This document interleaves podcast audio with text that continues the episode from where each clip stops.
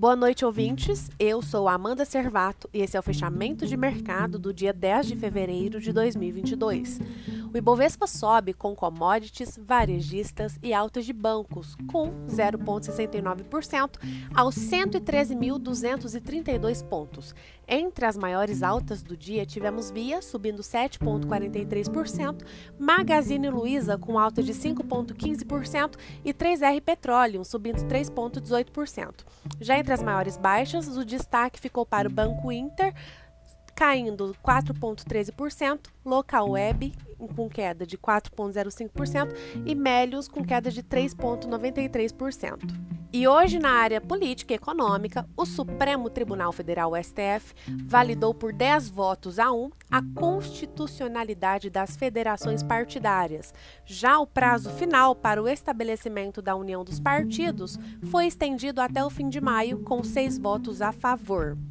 A curva de juros futuros volta a subir em bloco. O dólar fechou em alta de 0,28%, cotado a 5,241 na compra e 5,242 na venda. O DI para fevereiro de 2023 subiu 0,08 pontos base a 12,34%. O DI para fevereiro de 2025 subiu 0,09% a 11,28%, enquanto o DI para fevereiro de 2027 subiu 0,08 pontos base a 11,28%. No mercado internacional, hoje a inflação nos Estados Unidos veio acima do esperado e os investidores passam a projetar mais aperto do Fed. Enquanto o Dow Jones fechou em queda de 1,47%, o S&P da mesma forma recuou 1,81% e o Nasdaq fechou em baixa de 2,10%. As bolsas europeias diminuem os ganhos durante a sessão, mas muitas conseguem se segurar no azul. O índice Eurostoxx 600 recuou 0,23%.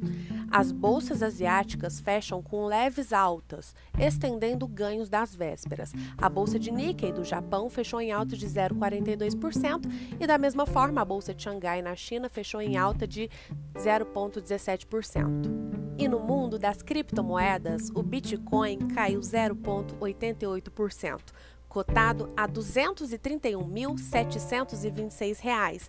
O Ethereum caiu 4,34% a R$ 16.343,82.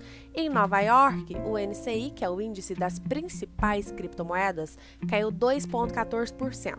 O destaque ficou para o rebaixamento do rate de crédito de El Salvador, que recentemente adotou o Bitcoin como a moeda oficial. A Fitch justificou o rebaixamento dizendo que a emissão de títulos atrelados ao Bitcoin elevam o grau de incertezas quanto à economia de El Salvador. Essa foi a agenda dos mercados na data de hoje e eu aproveito para deixar aqui o link do iHub Loud, que é a plataforma mais completa de relatórios e análises de mercado exclusivos para você.